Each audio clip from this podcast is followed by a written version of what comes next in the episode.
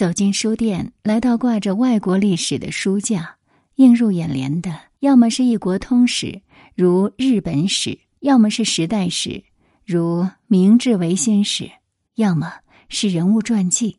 这也多少显示出人们了解外国历史的顺序：先看一国通史，再看感兴趣的时代，再去了解人物。从这个角度说。无作泳衣：古代日本的战争与阴谋，绝不是一本讨巧的书籍。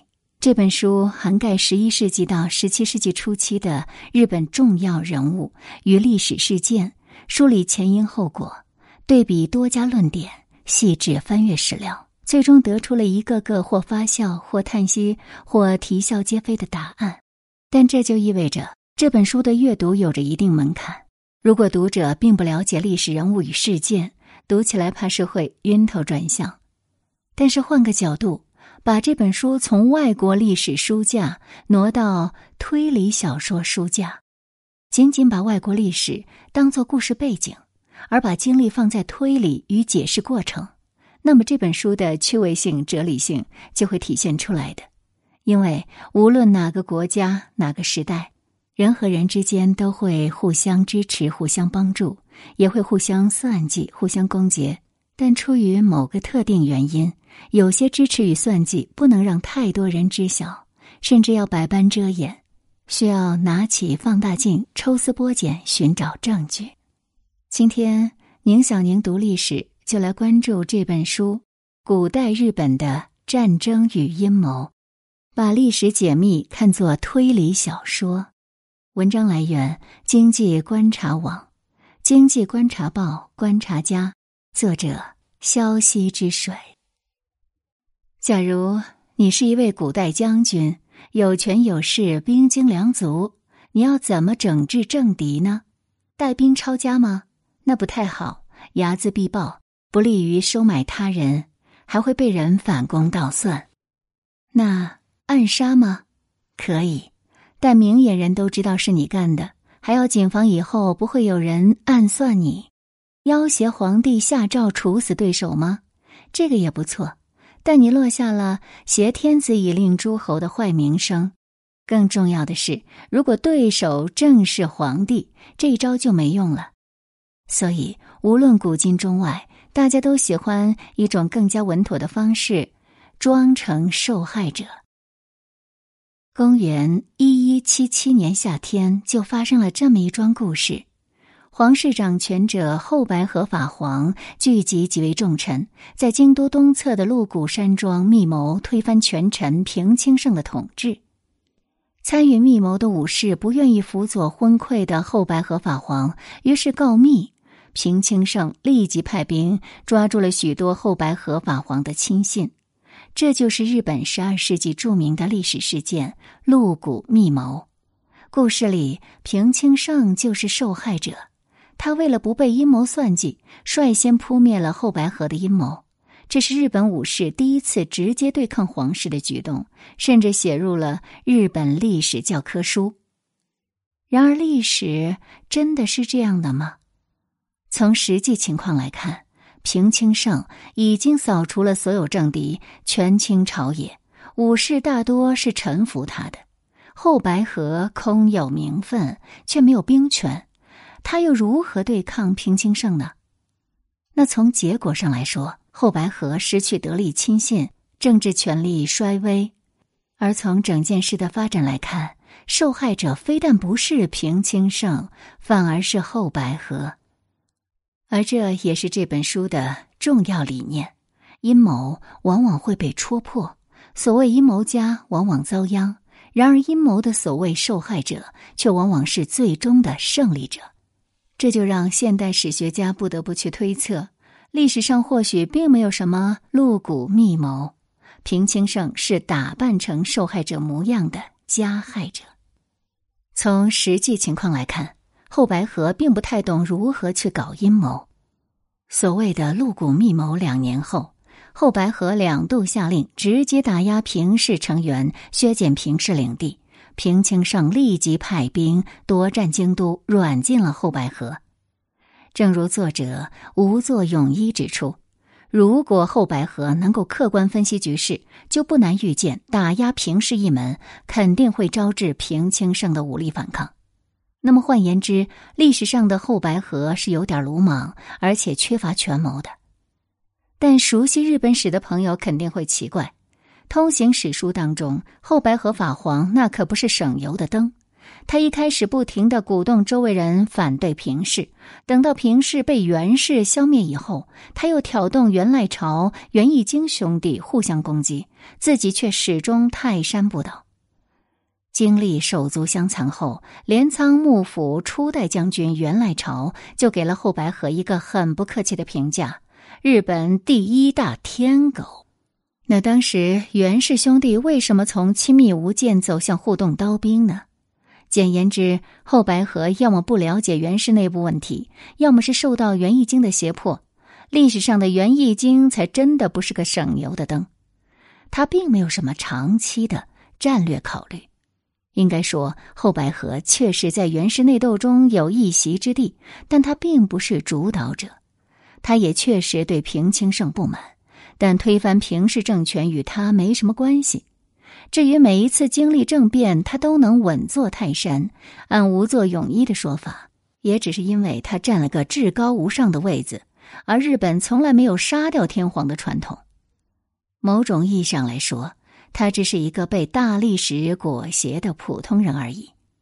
可是说他是普通人，大多数人又都不会买账，毕竟他是天皇，他与平清盛先是亲密，后是对立。元赖朝起兵推翻平氏政权，是得了他儿子以仁王的命令。晚年的时候，他又参与到元赖朝、袁义经的对抗中，历经多起大事件而不倒。他怎么可能是一个普通人呢？相比之下，说他是一个工于心计的阴谋家，反而更有人相信。于是乎，阴谋家后白河法皇的形象就被这样发明了出来。这层迷雾伴随着小说传奇与影视剧，一直延续到了现代。而更重要的是，史书编纂者本身也是有立场和想法的。如果后白河是个什么都不懂的小白兔，那么武士阶层取代京都贵族掌控国家政权，就显得有点不近人情。相反，如果后白河是一个致力于挑动武士对立的阴谋家，那么再去推翻他，就显得顺理成章。换句话说，一个人到底是不是阴谋家，不完全取决于他做过什么，更取决于大众，尤其是他的敌人，希望他是一个什么样的人。正像作者吴作勇一在这本书的终章所说到的，人们追捧阴谋论，无非两个原因。一个是理解简单，二个是难以证伪。不过两个原因都源于大众的同一个迷思：但凡历史人物，无论形象是正面还是负面，必定是一群极为特殊的人，是天选之子，常人无法比拟。谁要是成功，那必定是从一开始就胸怀大志，算准了所有人的动向，才一步步走向成功的。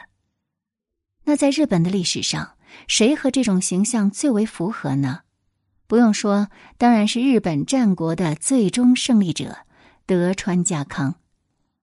幼年时候的他长期作为人质，成年后自立，与织田信长结盟，向丰臣秀吉称臣，最终他熬死了所有能人，官员决战取胜，创建江户幕府。他的一生如此隐忍。德川家康不仅成为日本人眼中的“狐狸老爹”，意思就是说他是只老狐狸，他也在中国网民当中得了一个“老乌龟”的混名。于是，从一五九八年丰臣秀吉去世开始，到一六零零年关原之战胜利，两年间，德川家康的经历被无数艺术作品神化了。他的一举一动，仿佛洞察人心，预知未来。一手导演着东西两军的官员大战，但是从历史来看，这两年间的变数实际上非常多，多到一般人根本无法掌控的地步。我们举一个例子：一六零零年夏天，德川家康从大阪发兵征讨远在汇金，也就是日本东北部的上山景胜。但就在征途中，德川家康的宿敌一直处于软禁状态的石田三成突然回到了大阪，联合反德川的武将共同举兵，宣告关原之战的东德川、西石田两军初步建立。如果不问关原之战的前因后果，也不管德川、石田二人是何种人物形象，那通过常理必然可以得出这样的评价：石田三成抓住空隙打个埋伏，德川家康则是棋差一着。但由于德川家康最终是胜利者，这段历史也在艺术作品当中反转了，说他早就看穿了石田三成的心思。为了引出所有反德川的武将，他才故意把主力军队全部调出去攻打汇金，这样才能够方便双方主力决战。当然，我们也没有办法证明这个思路就是错的，毕竟谁也不知道德川家康到底有没有看穿石田三成。再加上德川家康这个老乌龟的形象，后来他又确实是赢了，这么说反而会有更多人会相信。只是后续发展也并不能完全符合这个设想。事实上，石田三成起兵以后，德川家康的第一反应就是派人向西军求和。吴作勇一在书中提到，讲和可以说是上上策，决战的风险太大，德川家康尽量避免决战。决战这两个字听起来非常英雄主义。但当时的德川家康面临着极为险峻的局势，回避风险才是明智的举措。有趣的是，这段时间德川家康并没有去任何地方，而是回到老巢江户城待了大半个月。他派遣全部直属军队聚集在各处军事要道，这明显是他内心不安全感的外化表现。而促使局势发生变化的大事件，就是东军武将攻克西军镇守的要塞齐富城，彻底撬开了西军森严的城堡群。有一种说法认为，德川家康是运用了激将法，把前线东军众将讽刺为胆小鬼，激发武将的斗志，最终攻克了岐阜城。但是问题在于。武将有无斗志，只是攻克齐阜城的必要条件。而从军事角度来看，齐阜城守城方采取了错误战术，这才是城池陷落的主要原因。那换个说法，这件事对于德川家康本质上就是一个偶然事件。如果说他能够预见到偶然事件，那只能说明德川家康不是个心思缜密的政治家，而是一个赌徒。而且，就算是赌徒，也是在不利局势中才会孤注一掷。而出兵汇金之前，德川家康明显处于绝对优势地位，他是没有任何理由让自己陷入到巨大的风险当中再去豪赌一把的。从历史资料来看，德川家康在一五九八年到一六零零年的胜利之路，非但不是一路平坦，反而是荆棘丛生的。他并没有一步步算准了人心与局势，而是经历了失误和险境之后，靠着偶然事件重新获得的有利局面。但是这么一解释，这个德川家康的形象非但不再高大，相反呢，倒有些普通了。或许一个中学生都能比他做得好。作为江户幕府的创业明君，整个江户时代当然都要尽力的美化他的形象。二战结束以后，文学家也认为他的狐狸老爹形象可是个不错的卖点，自然也乐意于更改历史细节来丰富他的形象。只是这样一来，历史上那个失误连连、举棋不定、侥幸取胜的普通人德川家康，反而被掩盖了起来。所以说，只有相信每个历史人物身上都有普通人的一面，才能更真切的贴近历史、贴近生活。一个人接受过什么教育，做过什么事，写过什么信，与周围人如何互动，这些了解普通人生活的方法，在研究历史人物的身上依然适用。我们掌握这把钥匙，就能够破解大多数历史迷思与阴谋论。起码是不会被阴谋论所迷惑的。接下来，我们再来说说本能事变。作为日本战国时代最受关注的暗杀事件，一五八二年本能寺之变不止一次搬上荧幕。近十年来，就有五部大合剧展现织田信长如何被下属明智光秀刺杀。本能寺之变在日本历史爱好者中的地位可见一斑。正因为是暗杀，也正因为有人气，所以日本关于本能寺之变的书籍，尤其是探查幕后黑手的阴谋论书籍，不是一般的多。不仅丰臣秀吉、德川家康这些当世武将，当时有名的贵族、僧侣、茶人、商人，通通遭到了怀疑。本能寺之变不仅吸引一般大众的关注，也受到了学术界的研究。笔者数年前撰写日本战国史，曾参考三重大学教授藤田达生的“足了一招黑幕说”观点。而这本书也针对这个观点展开了细致的论述与辩驳，但扫兴的是，无作泳衣虽然用了整章篇幅回顾本能寺之变的各种黑幕说，但最终他的基本观点却是本能寺之变没有黑幕，事件原因仅仅是织田信长更改四国岛的统治政策，致使利益相关的下属明智光秀不满，进而酿出反叛事件。看完这部分呢，倍感历史学家无趣呀！明明已经读了那么多材料，明明可以展开无数的脑洞去畅想本能寺之变的背后故事，可最后呢，他却给了个这么乏味的答案。或许历史学家也自觉无趣吧，而或许这就是一般大众与历史学者之间的思维差异。一般人看历史，由于休闲时间有限，大多只看起因和结果，随后畅想各种可能性，直接走向结论。但历史学者的过程就完全不同了，他们受到数年的史学训练，从名著中学习基本历史观，通过一堂又一堂的课程和作业，学到历史研究方法，再找到兴趣点。一头扎入浩瀚的一手史料海洋之中，经过导师与同行的不停批评，最终得出的结论，虽然往往无趣，但理论价值很高。常说细节决定成败，但在历史研究中，如果没有读过浩如烟海的学术文献，没有系统学习历史研究方法，也没有读过某个具体时代的基础史料。突然给出一篇讲历史细节的文章，那么大概率是看不懂。如果硬要看懂，也往往因为知识不足而产生误读。针对黑幕说这本书的批判重点是明治宪三郎本能寺之变的真相。明治宪三郎自称是明治光秀的后人，他认为本能寺之变其实是明治光秀与德川家康合谋完成的。因为织田信长早就想杀德川家康了。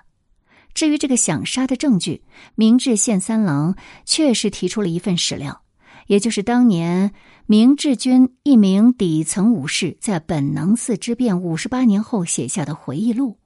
这位武士认为，明治军朝着京都方向行进，有可能是袭击德川家康。那么。我们不论一个人五十八年之后的回忆到底可靠否，即便是这位底层武士当年确实这么想，也无法佐证织田信长想杀德川家康这个论点。毕竟是等级森严的日本中世纪，军中地位直接决定他不可能了解如此的机密事件。如果作者能在官僚体系有一定的阅历，恐怕就不会把底层员工的传言当做上级正在开展的机密任务了。这就是为什么著名历史学者的岁数普遍是偏大的。除去读书与研究经验的多少，更重要的是阅历深浅。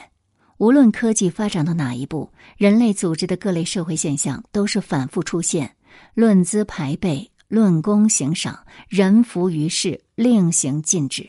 而这些成语，也只有亲身体会才能理解到位。阴谋论之所以盛行，其实还有一个重要原因，恰如作者吴作永一在序言中说的，大部分学院派都将研究阴谋视为低级研究。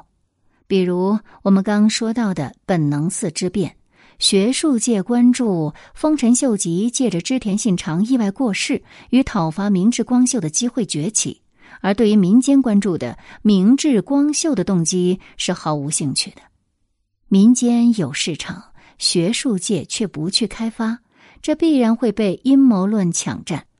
正因如此，除去关注日常课题以外，历史学者更应关照现实，将目光广泛投向大众关注的历史事件，利用多年磨练的学术能力，为读者带来权威解释，引导大众了解真正的历史。这一点，吴作永一在日本做得比较成功。他之前的作品《应人之乱》热卖。受到许多历史爱好者的关注，也纠正了许多相关的阴谋论观点。而我们今天介绍的这本书《古代日本的战争与阴谋》，就更像是他的崭新尝试，文风融入了更多推理小说的风范，想必不那么了解历史的读者也能读得津津有味。